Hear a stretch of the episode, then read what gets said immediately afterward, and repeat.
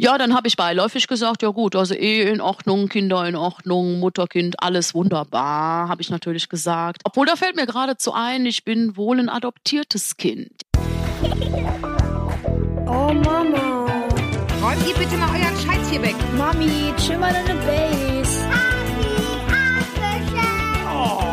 Herzlich willkommen und schön, dass ihr wieder dabei seid bei einer neuen Folge von Elterngespräch, dem Podcast-Talk von Eltern für Eltern. Ich bin Julia Schmidt-Jorzig, habe selbst drei Kinder und jeden Tag neue Fragen rund ums Familienleben. Heute an Martina Frason.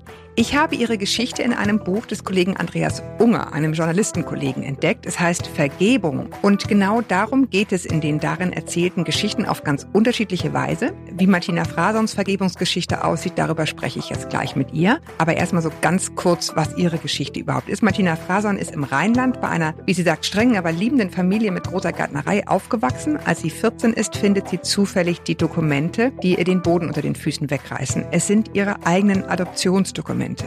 Ihre Mutter ist also gar nicht ihre Mutter, ihr Vater gar nicht ihr Vater. Jahrelang denkt sie, sie könne diesen Schock irgendwie wegstecken, bis sie als Erwachsene zusammenbricht. Was dann geschah und wie es ihr heute damit geht, darüber spreche ich jetzt mit ihr. Der Martina Frason ist ein gutes Beispiel dafür, wie man einen Weg finden kann, mit biografischen Rissen und Brüchen in der eigenen Familie umzugehen. Willkommen, Martina Frason. Ja, hallo, Frau Schmidt-Jorzig. Ja, vielen Dank, dass Sie uns diese Geschichte nochmal erzählen wollen und was das mit Ihnen und Ihrer Sicht ja letztendlich irgendwie auch aufs Elterndasein gemacht hat. Können Sie einmal so ein bisschen erzählen, dass wir uns vorstellen können, wie die Kindheit war, die Sie verbracht haben bis zu diesem Moment? Ja, ich habe im Prinzip eine wundervolle, sehr liebevolle Kindheit erlebt zwar sehr arbeitsreich, auch schon in Kindheitsschuhen mit am Feld geackert. Das heißt, ich habe Adoptiveltern gefunden, die Landwirte waren, noch sind und zudem wurde ich also auch mit sehr viel Arbeit großgezogen, aber dennoch mit sehr, sehr, sehr viel Liebe. Und dass ich ein adoptiertes Kind bin, was ich ja beim spannenden Fund mit 14 Jahren als Teenager unerwartet erfahren habe, absolut unvorbereitet. Oh Gott, ja. Da hätte ich niemals in meinem Leben mit gerechnet, gerade aufgrund dessen, weil ich mit derart viel Liebe großgezogen worden bin. Also ich hatte einen regelrechten Lottogewinn mit meinem neuen Elternhaus. Wie, wie kam es dazu, dass Sie diese Dokumente fanden? Ja, es kam im Prinzip durch einen großen Zufall, wie das ja oft immer so ist im Leben dazu. Und zwar liebte ich es als junges Mädel, die äh, Saldenabrechnungen meines Papas zu machen, von der Buchhaltung her. Dann habe ich das Soll und Haben mit der uralten, klackenden Rechenmaschine zusammen addiert. es war Sonntagnachmittag, das hatte ich immer schon mal gerne sonntags getan, weil meine Eltern, die legten sich nach der schweren Arbeit innerhalb der Woche gern zum Mittag, ausgiebigen Mittagsschlaf hin, sodass mir recht viel Zeit blieb. Ja, und dann irgendwann hatte ich keine Lust mehr. Dann nahm man sich als 14-Jährige mal gern die Bravo und guckte sich die tollen Seiten an. Ja, und dann gab es dann auch noch ein paar kleine Stöberordner im Aktenschrank meines Papas, unter anderem eine alte schwarze Dokumentenmappe die reizten mich immer ganz besonders, weil da waren halt alte Zeugnisse drin, alte Urkunden und sowas fand ich immer ganz spannend. Darin einfach nochmal nachzuschauen, alte Fotos. Ja, und als wenn der liebe Gott gesagt hätte, schau doch heute nochmal einfach rein, heute ist der Tag der Wahrheit. Ja, begab ich mich einfach währenddessen nichts ahnend, just for fun und Langeweile in diese Ordnermappe hinein und fand einen alten, zerknitterten Briefumschlag, den, es, den ich bis dato noch nicht gesehen hatte, mit einem Siegel, roten Siegel verschlossen gewesen. Ja, und den fand ich natürlich absolut spannend und reizend und öffnete ihn. Ja, und dann fiel mir dann ein sogenannter Adoptionsvertrag in die Hände, hm, wovon ich natürlich gar nicht wusste, was das Ganze soll, was Adoptionsvertrag, wieso. Immer noch recht naiv und gutgläubig dachte ich mir, da ich meinen Namen auf der auf dem Deckblatt des Vertrages entdeckte, dachte ich das mir. Das war auch wirklich Martina, ja? Da stand wirklich Martina, aber mhm. der Nachname, der war mit Deckweiß überpinselt. Mein aktueller, damaliger Mädchenname war mit Deckweiß überpinselt und da dachte ich mir, das gibt's doch gar nicht. Da haben deine Eltern tatsächlich vor dir noch ein Kind gehabt und das ist verstorben oder ja, also ich hatte die tollsten Fantasien. Dann habe ich gedacht, Mensch, die haben ein Kind angenommen, die haben das genauso genannt wie ich. Ja, wo ist es denn? Also mir ging irgendwie, wahrscheinlich war das schon eine Art Schock, die ich vorzeitig So ein bekam. Schutz, Schutzgedanken. oder so. Selbstschutz, genau, durch den Kopf und ich grübelte und grübelte. Natürlich war der, die Rechenmaschine, die Bravo, alles war vergessen. Ja, und dann äh, machte ich mich tatsächlich daran und, und las die vier, fünf Seiten der alten Rechenmaschine getippten Schrift durch und entdeckte immer wieder meinen Namen. Ich entdeckte einen fremden Mutternamen. Ich entdeckte vollen Schreckens, deswegen wurde es mir immer ernster, die Namen meiner Adoptiveltern und versuchte tatsächlich da ein Puzzle zusammen zu oder das Puzzle wirklich zur Wahrheit zu machen, was ich da fand. Ja, und ehe ich äh, vollkommen realisieren konnte, hörte ich Schritte meiner Mutter die Flurtreppe hinunterkommen. Das heißt, der Mittagsschlaf war vorbei. Ja, und da blieb mir natürlich halt das Herz stehen. Also es, war wie ein Filmriss im, im Leben und in dem Moment. Ja, und dann stand sie leicht bekleidet vor mir, äh, traniger Schlafaugen und sah mich dann mit dem Schriftstück am Tisch meines Vaters sitzen und meinte nur, was ist das denn? Ja, und dann habe ich zu ihr gesagt, ja, ich habe die Papiere gefunden. Das war das Einzige, was mir rausrutschte und so sprachlos habe ich die dominante burschikose Dame noch nie in meinem Leben zuvor erlebt. Sie war im wahrsten Sinne, Sinne des Wortes fassungslos, wortlos, sprachlos und meinte nur nach drei tiefen Atemzügen und Tränen in den Augen zu mir, ja, jetzt weißt du also. Also zu gut Deutsch, äh, jetzt weißt du also Bescheid. Sie haben das gerade so beschrieben, deswegen ist mir das Bild so haften geblieben. Die Tür geht auf und da kommt jemand rein, der einem in diesem Anblick total vertraut ist. Ja, also Mami vertraut. Genau, und war mir so fremd Ja. in diesem Moment. Also das war unbeschreiblich, dieser Moment. Also das ist wirklich, ähm, wie man es auch vielleicht in allen Lebenslagen äh, feststellt. Man hat einen geliebten, harmonischen Chef und auf einmal hat er was erfahren oder, oder ein Gerücht gehört und man, er kommt wutschnaubend auf einen zu, man wird gekündigt und denkt sich, das ist doch nicht diese Person. Es ist sie einfach nicht. Und so kann diese Person auch einfach nicht sein. Mhm. Und für mich war das doppelt so schlimm, wie ich eben sagte, weil ich ja einen Traum zu Hause hatte. Und dann geht man ja im Traum zu Hause nicht davon aus, auch mit viel, viel Liebe umwattet, geht man nicht davon aus, ja, ein Schauspiel vorzuschwinden, eine, eine Täuschung. Also für mich war es in dem äh, Moment wirklich, Mensch, was haben die mit mir gemacht? Mhm. Ja, wie, wieso haben die mich nicht verfolgt und warum haben sie es mir nicht gesagt? Sekunden später, als ich ihre Reaktion dann sah, dachte ich mir, es waren ja Bruchteile von Sekunden, muss ich vorstellen, dachte ich mir nur, ja, mein Gott, sie, sie hat ihre Gründe gehabt, warum sie es mir nicht gesagt hat. Nur das, das klärte sich dann alles erst innerhalb der nächsten Tage, Wochen und Jahre bis zu diesen körperlichen Zusammenbrüchen. Ja, wo ich da erst gemerkt habe, beziehungsweise der gute Arzt, ein sehr, sehr guter Arzt, erst gemerkt hat, da liegt ein wahnsinns tiefes Trauma vor, was ich natürlich überhaupt nicht erkannt habe. Verwischt durch die starke Liebe, durch dieses wunderbare Zuhause. Mhm. Ja, durch dieses perfekte, ich drücke es jetzt, es hört sich so negativ an, durch dieses Schauspiel.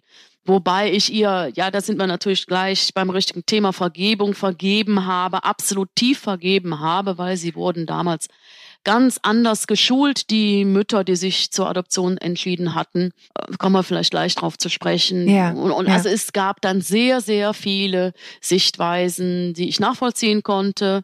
Bedarf natürlich, vielleicht war es auch tatsächlich die mir gelungene Empathie aufgrund der starken Liebe, die ich und auch ihrer Empathie mir Mhm. gegenüber als Tochter immer empfunden habe, dass ich letztendlich auch ihr vergeben konnte. Ja.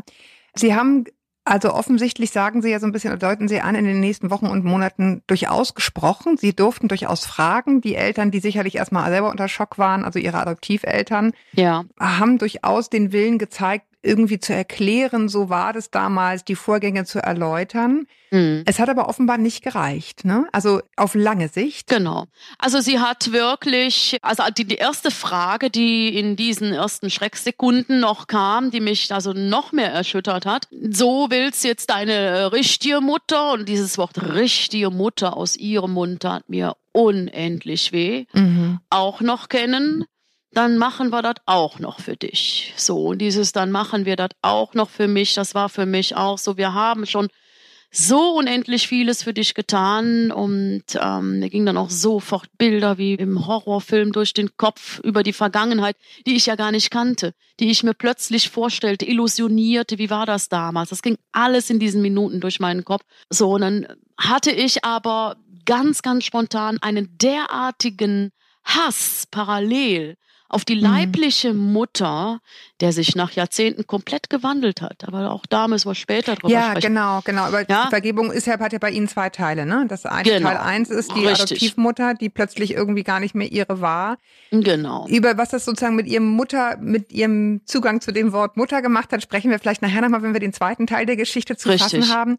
Sie hatten so ein bisschen angedeutet, dass ihre ihre Eltern, die sich eben damals entschlossen haben zur Adoption, eben damals noch völlig anders gebrieft wurden, als das heute passiert. Absolut, ja. Heute, ja. Äh, erklären Sie doch mal, was das genau bedeutet. Ja, also jetzt ohne Gewähr für irgendwelche gesetzlichen Dinge der damaligen 60er Jahre. Ich übergebe jetzt ja. einfach mal so die Informationen meiner Adoptivmama, die sie mir weiterreichte. Und zwar hat sie mir erzählt, vielleicht war ja auch einiges als Schutz dazu erzählt worden, dass ihnen das Jugendamt damals nahelegte, die Adoption nach Möglichkeit dem Kind so lange wie möglich, wenn nicht sogar nach persönlichem Ermessen komplett vorzuenthalten. So. Also man sollte das Kind nicht, das Adoptivkind nicht unter Schock in Anführungsstrichen setzen, indem man ihm wann auch immer, am besten gar nicht, erzählte, so, pass mal auf, du hast zwar ein gutes Zuhause, aber wir müssen dir was erzählen, weil deine Mama und dein Papa sind immer für dich da, waren immer für dich da, sind aber nicht deine leiblichen Eltern. Es gibt da jemanden, von dem du erzeugt und geboren worden bist. So. Also dieses komplette Thema sollte man außen vor lassen. Und ja, dann habe ich zum Wohl gesagt, des Kindes, das war die zum Idee. Zum Wohl, ne? richtig, zum Wohl des Kindes. Das war natürlich für mich ein ganz, ganz großer Trost. Und das, das so fing im Prinzip die Verzeihung, sage ich mal so, allmählich mhm. an, so nach dem Motto, ja, vielleicht wollte sie es mir ja sagen, aber kompetente, fachgerechte Menschen haben mir davon abgeraten.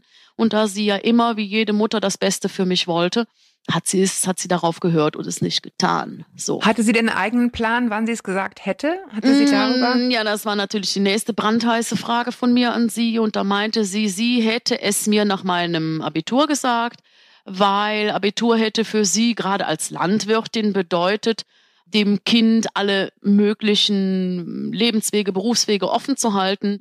Und wenn sie es mir dann vorab, sagen wir mal schon ab dem achten, neunten Lebensjahr erzählt hätte und ich wäre in ein Trauma gefallen, hätte sie meine Gesundheit riskiert, wie hart auch immer. Und die Ausbildungszukunft. Und die, Aus, ne? die Ausbildung Mhm. riskiert. Und von daher hätte sie das auf jeden Fall nicht gemacht.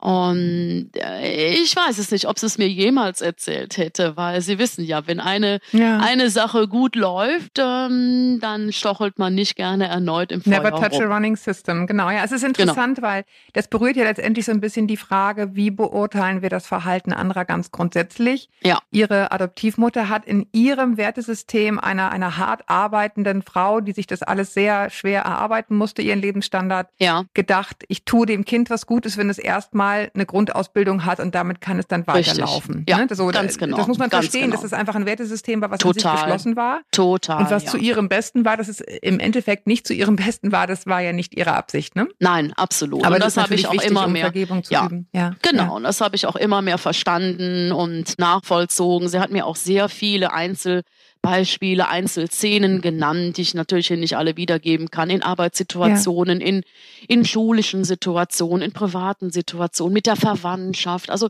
es sind sehr, sehr, sehr viele Szenen aus dem Leben vorgetragen worden von ihr, voller Humor, voller Liebe, auch unter Tränen die mir einfach bewiesen und gezeigt haben, sie hat in dem Sinne aus ihrer Sicht heraus, von ihrem guten Herzenswillen aus, einfach alles richtig gemacht. Wenn Sie so an bestimmte Situationen dann zurückgedacht haben, was waren die, die sich besonders schräg angefühlt haben mit dieser neuen Brille drauf? Ja, also besonders schräg war natürlich gleich der folgende Tag. Ich fand die Papiere ja sonntags nachmittags und montags 8 Uhr hieß es wieder Gymnasium antreten. Da hatte ich wirklich das Gefühl, ich gehe jetzt als komplett neuer Mensch oder als, als neue Hülle von mir selbst auf diesen altbekannten Schulhof von, von Freitagmittag. Ja, also ich habe mhm. wirklich dann sofort gedacht, Mensch, der Lehrer, ja, guten Tag, Herr sowieso, der weiß wird mir das er, wusste er schon seit Jahren, was mit mir ist. Dann die Freundinnen, wussten sie, beziehungsweise deren Eltern schon immer, weil ich habe bis zum Tag der Papiere, letztendlich bis zu meinem 30., 40. Lebensjahr, nicht ein einziges Wort weder von den engsten Bekannten und Verwandten meiner Eltern, meiner Adoptiveltern, noch von meinen Freunden, noch von der Lehrerschaft, öffentlichen Personen bis dato ein einziges Wort über das Thema Adoption gehört oder irgendwelche dubiosen Andeutung. Zweifelsfragen. Ja. Absolut nicht. Naja, Sie sagten, Sie sagten ja auch, was ich sehr nachvollziehbar finde, das ist natürlich ein Unterschied, ob ich irgendwie von Kindesbein an das Bauchgefühl habe, hier passt was nicht zusammen. Genau. Und dann finde ich Dokumente und denke, siehst du, habe ich doch irgendwie gewusst. Oder ob genau. ich mich vollkommen in Sicherheit wähne genau. und in emotionaler Sicherheit und mich total Richtig. verbunden fühle mit der Familie, in die ich sozusagen hineingewachsen bin und dann äh, ja, höre, genau. das stimmt gar nicht, ne? Mhm. Genau, also mir fällt da gerade ganz kurz ein schönes Bild ein, was sich vielleicht jeder Nicht-Adoptierte dann wunderbar vorstellen kann. Dummes Bild, aber egal. Man stellt sich vor,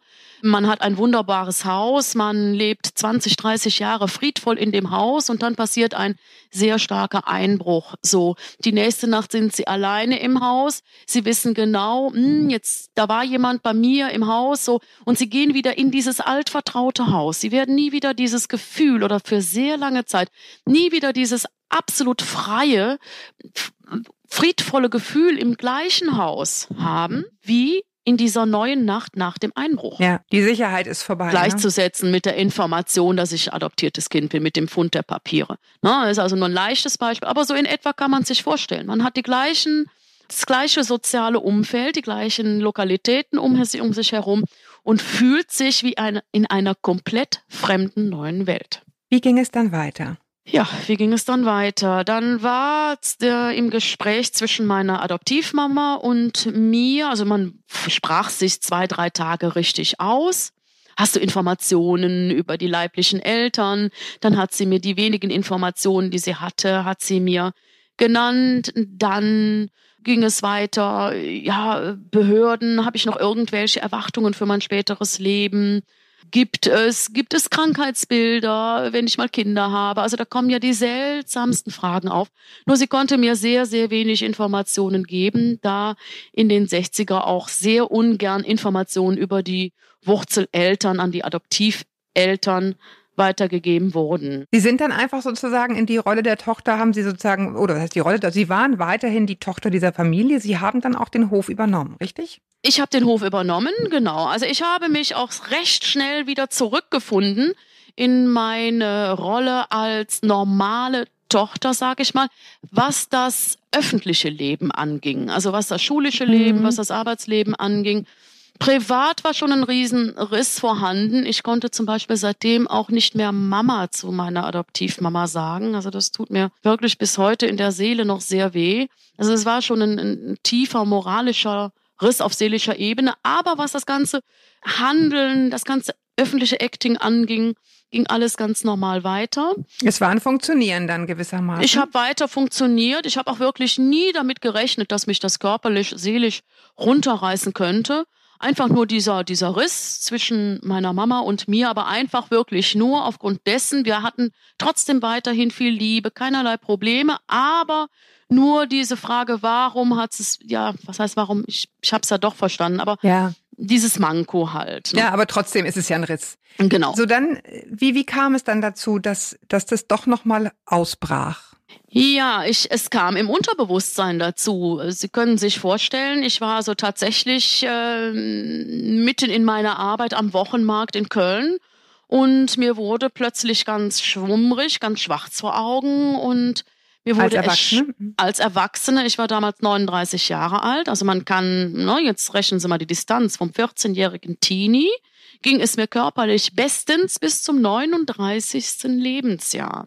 Bis zu diesem berühmten Wochenmarkttag, an dem sehr viel Trubel war. Es wurde ein ganzer LKW Gemüse verkauft und man schiebt es natürlich komplett auf den Stress. Ja, ich hatte mein Bewusstsein, mein Bewusstsein Gott sei Dank nicht ganz verloren, aber man musste mich aufsammeln und ins benachbarte, ich sehe es heute noch vor Augen, äh, nette Juweliergeschäft schleppen, die mich dann in den Keller legten, so dass ich dann wieder zu mir fand. Ich hoffe nicht in den Kohlenkeller, sondern irgendwo auf dem Sofa, also zum, zum ja, einfach wieder zu sich genau, kommen. Ja, zum ja. Rehabilitieren, genau. Dann kam auch gleich meine Mama zu mir zum Wochenmarkt gefahren. Sie musste 20 Kilometer zurücklegen. Mein Mann hatte keine Zeit. Als ich ihre Stimme hörte, ging es mir natürlich dann gleich besser. Aber ich hatte mit meinem Körper zu kämpfen. Ich denke mal, es, es hat sich ungefähr angefühlt wie ein Burnout. Vielleicht war es auch ein seelisches Burnout. Ich konnte kaum noch Autofahren die nächsten Wochen. Ich hatte mit starkem Schwindel zu kämpfen. Bei jedem Schritt hatte ich wochenlang das Gefühl, ich, ich hing an einem Bungee-Seil und ich, ich meine, ich bin noch nie Bungee gesprungen, aber so stelle ich es mir vor, als wenn man mit jedem Schritt fällt. Mit jedem Schritt fallen Mhm. sie in ein Loch. Das Gehirn schien in einer Schale mit Wasser zu liegen und jedes Mal hatte ich das Gefühl, in, in dein Gehirn schwappt mit. Also es waren ganz, ganz seltsame neue Gefühle für mich. Ich war kraftlos, ich fühlte mich wie, wie eine ausgedrückte Leberwurst. Ich bestand im Prinzip nur noch aus, aus Hülle, kreidebleich.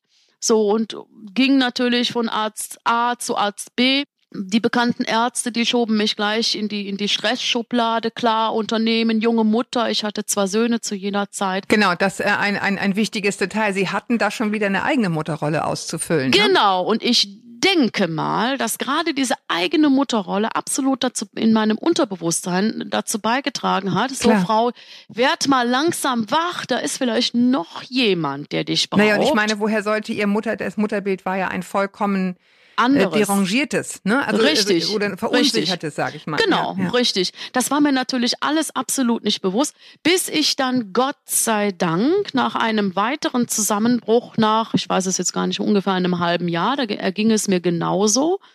Es ging mir fast noch schlechter, mm, zumal ich noch weniger körperlich agieren konnte. Also ich musste mich wirklich sehr, sehr schonen und suchte dann einen weiteren Arzt C auf, nach einem Notarzt, Krankenhaus und so weiter. Und dieser Arzt C, ein sehr gut betuchter asiatischer Arzt, der fühlte mir so lange auf die Seele, sage ich mal, bis er wirklich zur Frage meiner Adoption durchkam. Er wusste persönlich selbst von meiner Person bis auf das betriebliche Unternehmen überhaupt nichts über mein Privatleben, ahnte nichts von der Adoption.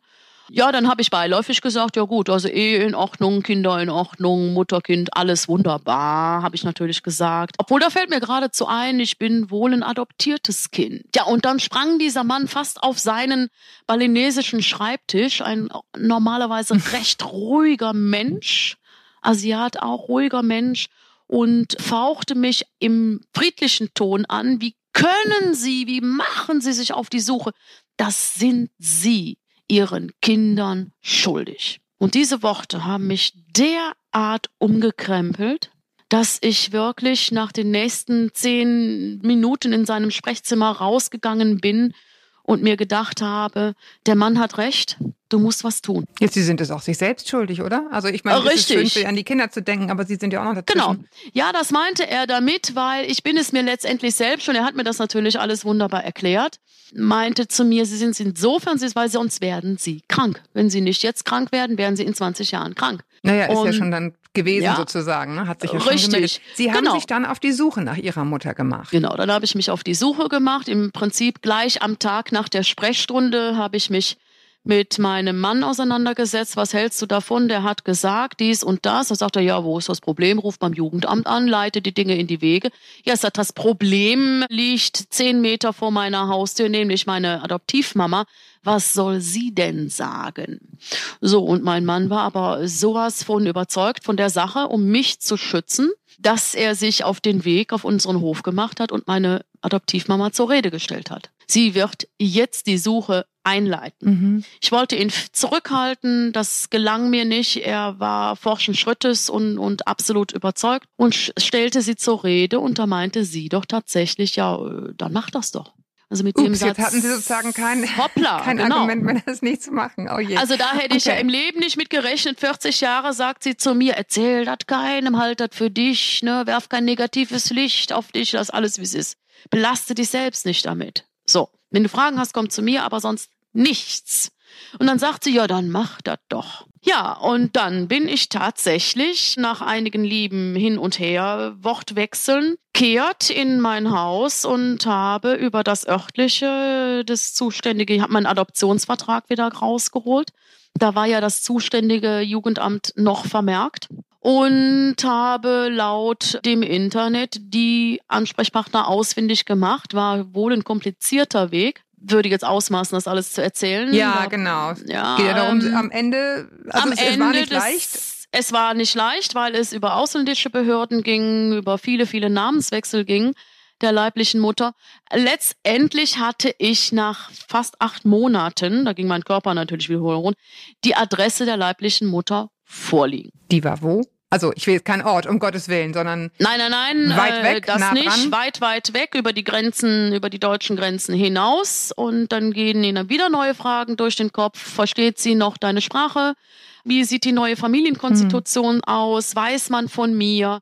Was machst du jetzt? Du hast eine Telefonnummer, die richtige Telefonnummer, du hast deine Adoptivmama, du hast dich selbst und eine fremde Frau. Ja, und meine geliebte Adoptivmama, burschikos wie sie war, meint nur so, ja, was soll dir denn passieren? Ich bin doch da. Jetzt ruf da an und du wirst schon sehen, mach dir keine Gedanken und ruf an in ihrem rheinischen Dialekt.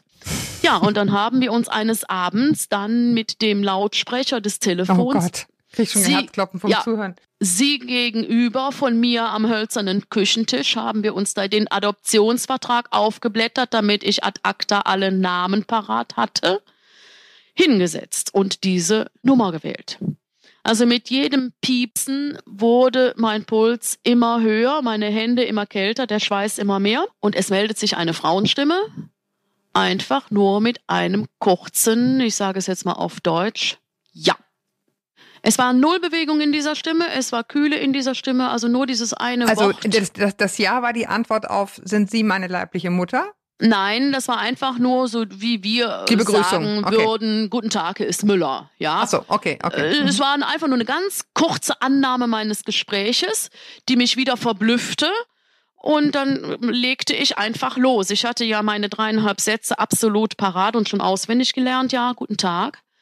Mein Name ist Martina sowieso. Und laut meiner Aktenlage müssten Sie Frau sowieso sein. Und ich möchte keine, keine großen Beschuldigungen, aber laut Aktenlage müssten Sie meine leibliche Mutter sein. Ist das richtig?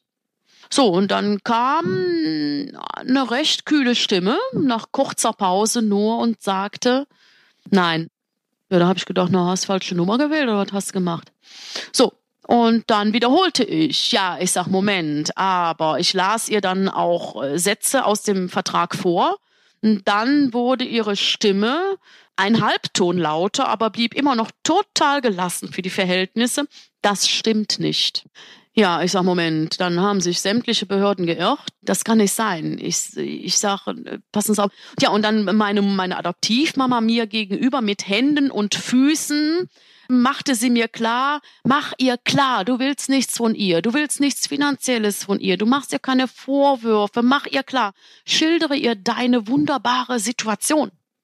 Das wäre mir im Traum nicht eingefallen. Dass alles gut ist sozusagen, ne? Ja. Genau, Mhm. mir wäre ja im Traum gar nicht nichts wollen. eingefallen, dass es mir total gut geht, dass ich keine neue Liebe suche, dass ich keine finanziellen äh, Forderungen suche und so weiter.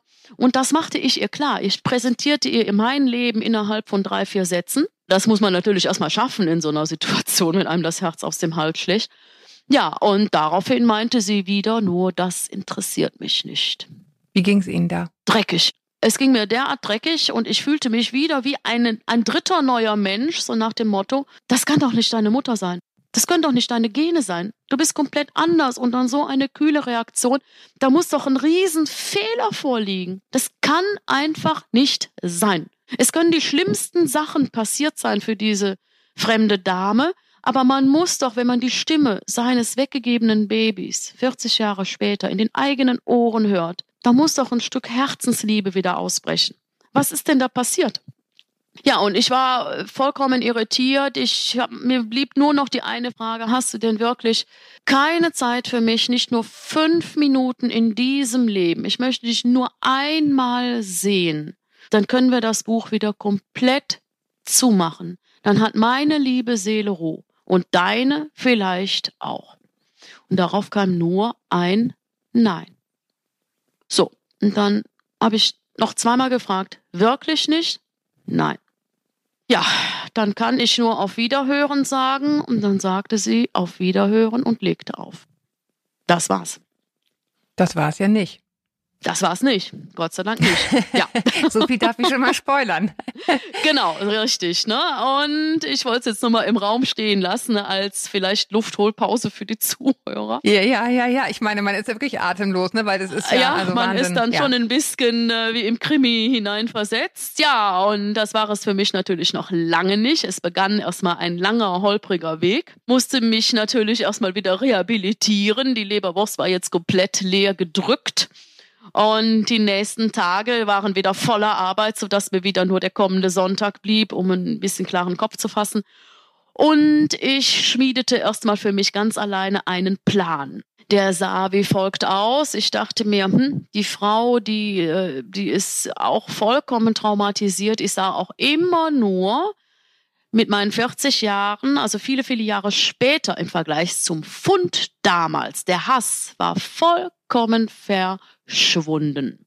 Die kühle Stimme, die nüchternen Worte, die Ablehnung waren für mich ein Zeichen auch ihrer Traumatisierung und ihrer bestimmt nicht leichten Jahre, die sie bis dato, bis zu diesem Telefonat hinter sich gelegt hatte. Ja, da haben sie So. aber schon eine ziemliche Größe gezeigt. Also, äh, sie haben natürlich recht, theoretisch. Ja, Praktisch natürlich, Diesen ja. Weg emotional hinzukriegen, Genau. Maximum Respekt. Ja. Richtig. Wahrscheinlich haben mir das auch die Jahre meiner eigenen Mutterrolle geschenkt. Ja, man hat ja auch da sehr viele Höhen und Tiefen. Vor allen Dingen, wo man sich denkt, mein Gott, nee, Hilfe, jetzt schreit er schon wieder.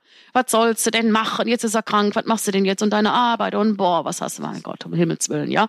So. Nun all diese Bilder, die ja ein Nichts gegen ihre Schwierigkeit, man gibt ja kein Kind umsonst ab, gegen ihre Schwierigkeit sicherlich waren, die haben mir dann geholfen, ihr schon wieder, ja, ich sage jetzt mal erstmal nicht zu vergeben, aber zu verzeihen für das, was sie da getan hat. Ich wollte natürlich absolut wissen, warum hat sie das getan. Und für mich stand fest, diese Frau muss im tiefen Herzen gut sein. Es ist deine Mutter. Und es muss auf dieser Erde einen Weg geben, sie zu knacken, egal wie. Wie haben Sie es angefangen? Ich habe als nächstes den Montagmorgen meine liebe Dame vom Jugendamt, der ich absolut 90 Prozent meines Erfolges zu verdanken habe, angerufen. Eine Herzensdame sozusagen, die ich da am Amt fand, vom ersten Telefonat an. Mhm. So, hören Sie mal so und so, das Telefonat verlief derartig und dann meinte sie nur, Frau Frason, machen Sie einen Punkt und sehen Sie diese Dame als neutrale Frau. Sie hat vieles hinter sich, sie bestätigte meine Meinung und machen Sie für sich einen Plan. Inwiefern ich helfe Ihnen, wo immer Sie wollen. Ja, auch bei der Reise begleite ich Sie gerne, aber überlegen Sie, wie gehen Sie an die Sache heran. Also sie hat aber sozusagen, es war, gleich- es war gleich klar, auch für sie, sie würden, sie lassen nicht locker, sie fahren da einfach jetzt hin. Mm, Ja, so und ja, nicht direkt hinfahren. Also da habe ich gedacht, äh, sie war so ablehnend am Telefon, die schlägt die Tür vor der Nase zu. Du versuchst es erstmal auf einen leichteren Weg, nämlich du schreibst einen Brief. Dann verging wieder ein Sonntag, es waren sieben bis neun DIN A4 Seiten in etwa, wo der schönste Füller und nochmal eine Seite neu schreiben, wie im Schönschreibheft in der ersten Klasse. Jedes Wort auf die Goldwaage könnte es sie verletzen. So, letztendlich war er fertig mit vielen Bildern, mit vielen Fotos von mir, von ihren Enkelkindern, wo sie vielleicht ein Antlitz hätte sehen können, wo sie vielleicht ihren geliebten Mann, wer auch immer es war, mein leiblicher Vater, hätte sehen können. Ja, wo ich ihr Herz in etwa hätte aufknacken können durch diesen Brief. Er war fertig. Dann sagte ich zu meinem Mann, so, den bringe ich jetzt zur Post. Er sagte, den brauchst du gar nicht machen, wenn die hier den deutschen Stempel sieht und die Briefmarke. Absender hatte ich schon gar nicht draufgeschrieben, fliegt er direkt in den Müll. Ja, er hatte ja recht. Habe ich natürlich ein neues Kuvert genommen und habe meinen Mann gebeten, bis dahin zu fahren. Es war auch da kein leichter Weg, seelisch und lokal. Mhm. Wir kamen an diese Haustür. Wir wollten nur diesen Brief einwerfen. Ne, man muss sich vorstellen, man steht wieder klopfenden Herzens vor dieser Mhm. dubiosen Tür. Und dann äh, bücke ich mich, der Briefschlitz war unten am Boden. Ich bücke mich, will den Brief einwerfen. Danach wollten wir nach Hause fahren. Das war abgemacht mit meinem Mann. Was macht mein geliebter Mann? Er drückt oben auf die Türklingel. Der hat sie reingelegt. Ja, ich sag, bist du eigentlich des Wahnsinns? Was war denn hier vereinbart? Ja, so, da meinst du, ich war die lange Strecke noch mal mit dir, du gibst ja eh keine Ruhe. Ja, mir blieb keine Zeit zum Überlegen, die Tür ging auf. Es kam ein großer, starker Mann heraus. Ah, mein Herz blieb halb stehen. Und ich nahm meine Fremdsprachenkenntnisse ähm, zusammen und ähm, fragte den Mann, ob es hier eine Frau sowieso gäbe. Ich habe gerade einen Brief in den äh, Briefkasten geworfen und der lag auch da. Und äh, ob die Frau sowieso da wäre. Und da drehte er sich nur um und rief nach ihrem Vornamen. Oh Gott, dachte ich nur, sie, es ist alles richtig. Es war kein telefonisches Irrtum damals, sie ist da. Hm. Und da kam eine Dame auf mich zu und machte auch einen sehr getrübten Eindruck und guckte mir ganz tief in die Augen. Und dann habe ich sie nur gefragt, wir brauchten gar nicht groß reden, wir wussten wohl, wer wir waren, beide. Der Mann trat in den Hintergrund und da fragte ich so nur, ob sie einen Moment Zeit für mich habe. Und da sagte sie wieder nein. Die guckte mir in die Augen. Das konnte ich nicht verstehen. Das war für mich wie, als wenn ich jetzt auf den Mond geflogen wäre und da meine Mutter suche, die aus einer anderen Rasse entspringt. Ich habe nur gedacht, das kann nicht sein. Das muss das von allein von der biologischen Genetik her. Muss doch da eine Rührung stattfinden. Nein, war nicht. Ja, und dann hob ich den Brief auf, zeigte ihr die, ich sagte, dann guck dir doch mal bitte die Bilder an. Sie guckte sich tatsächlich die Fotos an und hielt am Foto unseres großen Sohnes inne. Vielleicht taten sich da Ähnlichkeiten mhm. auf zum Vater, zum leiblichen, meinem mhm. leiblichen Vater. Ja, und dann machte sie alles wieder zu, gab es mir, äh, wollte es mir zurücknehmen, habe ich nur gesagt, behalte es, dann behielt sie es. Ich sage, äh, ich sag, können wir denn fünf Minuten mal sprechen? Da meinte sie nur nein und nimmt ganz langsam, nicht wütend, ganz gelassen, nimmt sie die Türklinke in die Hand und schiebt sie ganz langsam zu. Da stand ich wieder da. Das Telefonat die Tür. Wer war der Mann, der bei ihr war? Ich denke, es war ihr Lebensgefährte. So. Aber und es gibt ja noch einen anderen Mann, ne, der da eine Rolle spielt jetzt. ja, es gibt noch ihren Sohn, meinen Halbbruder, und dem verdanke ich, also so viel Dank kann man gar nicht aussprechen, dem verdanke ich dann letztendlich die Brücke zu ihr. Ihm ist es gelungen, den kannte ich natürlich auch nicht. Ich bin im Prinzip wieder von der verschlossenen Tür wieder neue Gefühle. Da könnte man jetzt wieder stundenlang über diese neue Gefühlswelt zwischen äh, Wut und Ärger bis hin zur Empathie wieder, was auch immer. Äh, total melancholisch. Ein Riesenchaos. Ja. Riesenchaos. Wieder eine weite Strecke von Stunden in meine Heimat gefahren. Heimat hört sich jetzt wieder ganz komisch an. Ja, also in meine mm. neue Heimat, neue alte Heimat gefahren und habe mich wieder besonnen. So. Daraufhin habe ich, ja, es gab auch noch eine Halbschwester, die habe ich angerufen. Ich sage, hör mal, mir ist dies und das passiert. Und da sagte sie nur, ja, das habe ich mir schon so gedacht.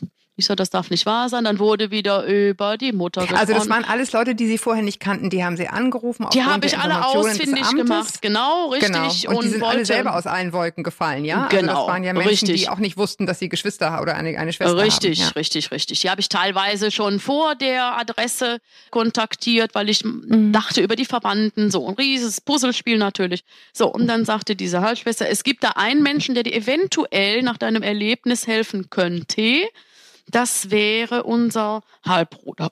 So. Und jetzt wusste sie wohl nicht den Nachnamen. Aus Ach so, das heißt, Famili sie war auch ein Kind aus einer anderen Beziehung sozusagen. Es war auch nicht ihr mm, äh, hundertprozentiger Ja, sie war das Kind des Ehemannes, der, des ersten Ehemannes mhm. der leiblichen Mutter. Also das war wohl schon ein, ein geradliniges eine geradlinige Sache, sag ich mal. Mhm. So, auf jeden Fall sagte sie mir, es gibt da einen, das ist unser Halbbruder und den suchst du bitte, den versuchst du aufzusuchen übers Internet. Das habe ich letztendlich auch geschafft. Ich hatte fünf Nummern zur Verfügung, die habe ich alle permanent durchgerufen, beziehungsweise gleich bei der zweiten Nummer hatte ich Erfolg. Ja, und da meldet sich dann ein Mensch, der scheinbar auch von absolut nichts wusste und dem musste ich mich natürlich auch erstmal vorstellen, wer ich eigentlich bin, nämlich seine Halbschwester. Der fiel als weiterer Mensch aus absolut allen Wolken und meinte nur, das darf ja wohl nicht wahr sein. Und hatte natürlich, und das tat mir unendlich weh, für ihn ein ganz, ganz neues, anderes Bild von seiner beziehungsweise unserer gemeinsamen Mutter. Weil er kannte seine Mutter nur als liebevolle, herzensgute, ich sage es in Anführungsstrichen, normale Frau, die nie im Leben ein Kind abgegeben hätte. So. Ja. Und jetzt machen Sie mal diesem Mann klar. Diesen Spagat, ja. Die Männerrolle kommt noch dazu, ja, was ihre Mutter gemacht hat, warum auch immer sie es gemacht hat. Ich war natürlich jetzt komplett in dem, in dem Mann innen drin sozusagen.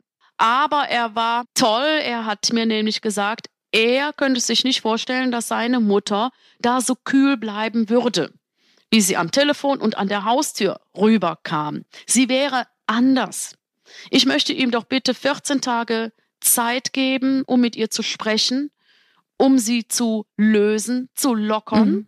sie zu trösten, dass es sich keiner Gefahr hingibt, ja, was ja hätte sein können, mhm. und hat dann tatsächlich einen Weg eingeschlagen, einen Weg zu ihr gebahnt, so dass wir gemeinsam zu ihr hinfahren durften. Also ich bin dann wirklich Wochen später mit ihm gemeinsam, bin natürlich zuerst äh, zu ihm nach Hause gefahren und wir sind dann gemeinsam in einem Wagen zur Mutter hingefahren und ihrem damaligen Lebensgefährten und haben erneut vor dieser Haustür gemeinsam gestanden. Mein Mann war diesmal nicht dabei. Wir beiden standen dann da und dann ging die Tür auf, diesmal sehr vorbereitet. herzlich, ja, vorbereitet, genau. Und komplett anderes Feeling natürlich. Ja, und sie ließ dann auch ein Gespräch zu. Das heißt, sie konnte Ihnen erklären, wie es dazu kam, dass sie sich in der Situation nicht in der Lage fühlte, sie großzuziehen. Hm, genau, man merkte schon, dass es ihr sehr unangenehm war, das Gespräch. Ähm, nicht, weil sie sich schämte, sondern weil sie natürlich auch ein komplett neues Leben aufgebaut hatte, sprich ihren Sohn jetzt mit im zweiten Sessel sitzen hatte und im dritten Sessel ihren Lebensgefährten. Und jetzt weiß ich ja bis heute nicht, was wussten diese beiden Männer und deren hm. Begleitung, Ehefrau und so weiter, Kinder, weitere Kinder. Was wussten die wiederum von der Beziehung zwischen meiner leiblichen Mutter und mir über ihr damaliges Leben in der Vergangenheit und über mein neues Leben? Wissen Sie denn, ist für Sie die Antwort befriedigend gewesen, warum Ihre Mutter das nicht tun konnte? Kann so eine Antwort überhaupt befriedigend sein? Mm, das ist die ganz große Frage. Also es war schon tröstend für mich zu hören, dass sie mich aus materiellen Gründen nicht hätte halten können. Was natürlich viel, viel tröstender für mich war, als wenn sie gesagt hätte, ich wollte dich nicht halten. Ja, ich weiß ja gar nicht, ob es überhaupt so eine Mutter gibt, die ihr Kind nicht halten will. Ja, es gibt so viele, so viele. Aber es, ähm, es ja, gibt so vieles, natürlich. So, ja, ja, Richtig. Also für mich waren zwei Dinge und sind auch heute noch sehr, sehr nährend und tröstend und mich zur Vergebung aufmunternd, nämlich, dass ich ähm, nicht gehalten werden hätte könnte, dass sie sich in einer absoluten mhm. Zwangslage befand, ja, und dass ich insofern ein viel, viel angenehmeres Zuhause habe gefunden. Hat sie sich auch mhm. sehr darüber gefreut. Das hat die Sache dann auch nochmal bestätigt, dass sie sagte, mein Gott, was bin ich froh, dass, dass du es so gut angetroffen hast. Und die zweite Tatsache, jetzt mache ich mal einen kurzen weiteren Sprung zum Vater italienischen Ursprungs, das kann man ja wohl sagen, dass ich wohl, das habe ich dann aus seiner aus seinem Munde damals erfahren, dass ich auch aus tiefer Liebe gezeugt worden bin. Also das, diese ja. zwei Sachen haben mich unendlich aufgefangen. Wie lange Zeit hatten Sie noch mit Ihrer Mutter dann? Mit Ihrer leiblichen? Leider nicht lange. Bekomme ich Gänsehaut, leider nicht lange. Es verblieben in etwa ein gutes Jahr. Dann verstarb sie. Mhm. Wir hatten uns beide äh, versprochen, uns gegenseitig regelmäßig anzurufen, da die Distanz zum regelmäßigen Treffen zu weit gewesen wäre. Und von daher hatten wir uns abgesprochen, alle 14 Tage anzurufen, mal sie, mal ich, im fließenden Wechsel. Das passierte auch. Es waren recht oberflächliche Gespräche über das wehe Knie, über den Rücken, über das Wetter, über den Urlaub. Was machen die Kinder? Die Frage kam jedes Mal und auch nach meiner Adoptivmama. Also es war ein, ein Riesensprung weiter, tiefer Herzlichkeit im Vergleich zum ersten Besuch und zum ersten Telefonat. Aber natürlich. Sie sind nie mit Ihrer ganzen Familie hingefahren und haben die Enkelkinder noch. Leider blieb mir die Zeit nicht mehr. Ja. Ja. Und ich hätte mir sehr, sehr gewünscht, meine Adoptivmama mit an den Tisch. Also das wäre mein Urlebenstraum gewesen, an einen Tisch. Drei Personen, sie, meine Adoptivmama und ich. Es ist uns leider nicht gelungen. Ja, und ich hätte mir sehr, sehr gewünscht, mit ihr, mit der, mit der leiblichen Mutter, ein halbes Stündchen mal alleine hätte sprechen zu dürfen. Ja, dass man vielleicht auch ein paar Herzensangelegen ausgetauscht hätte, vielleicht noch mal ein bisschen reflektiert geworden wäre über die Vergangenheit, über Bilder der Vergangenheit, ohne Vorwürfe, ohne zu tiefe Rückfragen. Aber das wäre halt sehr, sehr schön gewesen, um das Bild noch mehr abzurunden. Mhm. Aber nichtsdestotrotz bin ich dankbar, bis dahin gekommen zu sein, wo ich hingekommen bin. Es hätte schlimmer kommen können. Von daher bin ich sehr froh, Ja. dass ich mich mit ihr noch getroffen habe, wir uns im Frieden im Nachhinein noch kennengelernt haben. Ja, und dass ich dann den letzten Weg noch fahren durfte bis an ihr Grab, was mich auch sehr, sehr gerührt hat. Wenn Sie heute über das Wort Mutter nachdenken, wenn Sie jetzt, Sie sind ja selber Mutter. Ja. Was glauben Sie, gibt eine Mutter mit? Wissen Sie, Sie haben, wenn ich Sie höre, oder ich, ich habe Sie ja gar nicht vor Augen, ich, ich Mhm. spreche mit Ihnen, Ja, aber wenn Sie mir Ihre Adoptivmutter beschreiben, habe ich das Gefühl, Sie sind eine Kopie dieser Frau. Sie sind patent, Sie können die Richtig. Ärmel hochkrempeln, Sie packen Ja. das Leben bei den Hörnern, Sie, ne, Ja. Sie Ja. reden nicht lange drum rum, Sie sind genau. ähm, einfach eine handfeste Person. Also Sie sind wahnsinnig geprägt, offensichtlich von Ihrer Adoptivmutter, so wie Sie Absolut. sie beschreiben, ohne sie zu Absolut. kennen. Was, was ist für Sie dann Mutter sein? Ja, also ich sitze jetzt hier in dicker Gänsehaut Ihrer lobenden Worte. Vielen Dank, Frau Schmidt-Jorzig. ähm, ich habe es auch schon von vielen anderen äh, Menschen gehört, die mit mir tagtäglich zu tun haben. Sie sind ja wie Ihre Mutter. Ne? Das ist natürlich auch so eine Floskel, die Sie dann ab dem Ja. 14. Lebensjahr mit komplett anderen Augen und Ohren sehen und hören. Also, um es kurz zu machen, ich erzähle ja gerne sehr viel, muss mich immer bemühen. Für mich hat die Mutter zwei Gesichter. Im wahrsten Sinne des Wortes in meinem Leben. Und zwar Ja. aber für jeden Menschen. Nämlich, es gibt auf der einen Seite die Gene, die uns prägen. Die Sprich, biologische. Ja. Richtig, blaue Augen, grüne Augen, groß, klein, wie auch immer. Und es gibt die soziale Prägung. Für mich, nach meiner Erfahrung, ich habe ja nun beide Seiten Mhm. am eigenen sich. Körper erfahren und in, in mir, stelle ich fest oder habe festgestellt, nachdem ich wusste, dass ich italienischen Ursprungs bin, verstehe ich mein Temperament, mein lautes Reden, mein Agieren in der Gestik mit Hand und Fuß. Sie sind auch Rheinländerin, nicht vergessen. Ich bin, ich bin auch Rheinländerin zur Hälfte, genau. Kann auch kaum Italienisch, bis auf Sie und No und was man halt so vom Urlaub her noch behalten hat. Aber mir ist klar geworden, wenn ich jetzt ein anderes neues Zuhause hätte gefunden, hätte mein, nehmen wir mal nur das Temperament, hätte mein sprudelndes Temperament vielleicht nicht in dieser humorvollen Gestik geendet, sondern in einer kriminellen Aggression. Wissen Sie? Weil es einfach nicht gepasst hat. Das- Ne? Sie hatten einfach Glück, es Ja, hat gepasst. Es ja. hat, ja, mm, das hat gepasst, aber das habe ich meinem sozialen Umfeld, nämlich der sozialen Prägung durch meine neuen Eltern, durch meine Adoptiveltern zu verdanken. Und in meinen Augen, wenn man sich einen Menschen, einen Neugeborenen oder auch den erwachsenen Menschen mal als Knetfigur vorstellt, dann wird die eine Seite geformt nur durch die Gene, sprich unser Äußeres, auch unser Verhalten, unsere Gestik, unsere Stimme und so weiter, aber wie die sich auslebt, ausdrückt. Ja, eine Stimme kann ja laut sein, indem sie humorvoll ist oder aggressiv ist. Nehmen wir mal nur wieder dieses Beispiel. Ja, sie kann leise sein, friedlich sein, tröstend sein. Sie kann auch leise, depressiv, schweigend sein. Ja. So. Also nach Ihrer Erfahrung sind es einfach zwei absolut gleichwertige Dinge, die den Menschen Absolut. formen. 50-50. Wenn nicht Ja. sogar, wenn nicht sogar, Die soziale Prägung mehr, würden Sie Mehr. sagen? Hm. absolut Mhm. mehr.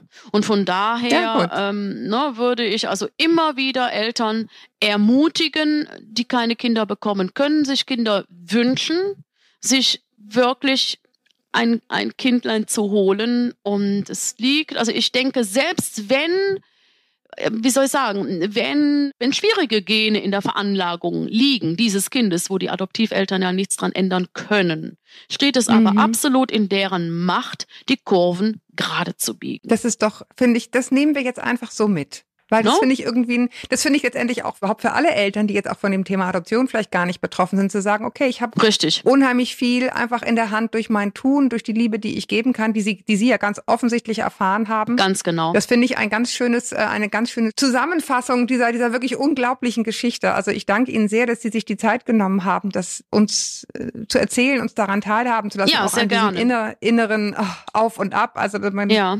man äh, schützt ja förmlich mit. Danke Ihnen sehr dafür, Frau Frason. Ja. aber es ist ja wichtig. Es ist ja wichtig, wie Sie sagen, für jeden Menschen. Und das möchte ich auch jedem Menschen mit auf den Weg geben. Es sei erwähnt, Sie haben diese Geschichte auch aufgeschrieben. Ja, In einem genau. Buch namens Matschefüße, Füße bitte mit Doppel S. Das ist zu kaufen bei Amazon. Also neben dem Buch des Kollegen, das ich erwähnt habe, haben Sie selber auch Ihre Geschichte aufgeschrieben. Man weiß jetzt Ja. spätestens seit diesem Podcast, Sie können gut erzählen. Ja, genau. Und ähm, Mhm. ja, danke Ihnen aber sehr, dass Sie das sozusagen hier bei uns einfach auch nochmal erzählt haben und damit Genau. ähm, einer großen Hörerschaft auch nochmal ermöglicht haben, an so einer unglaublichen Lebensgeschichte teilzunehmen. Genau, und nochmal ganz kurz zwei Sätze zum Buch. Ich sehe meine Story nur als ganz kleinen Nährboden für jeden Menschen.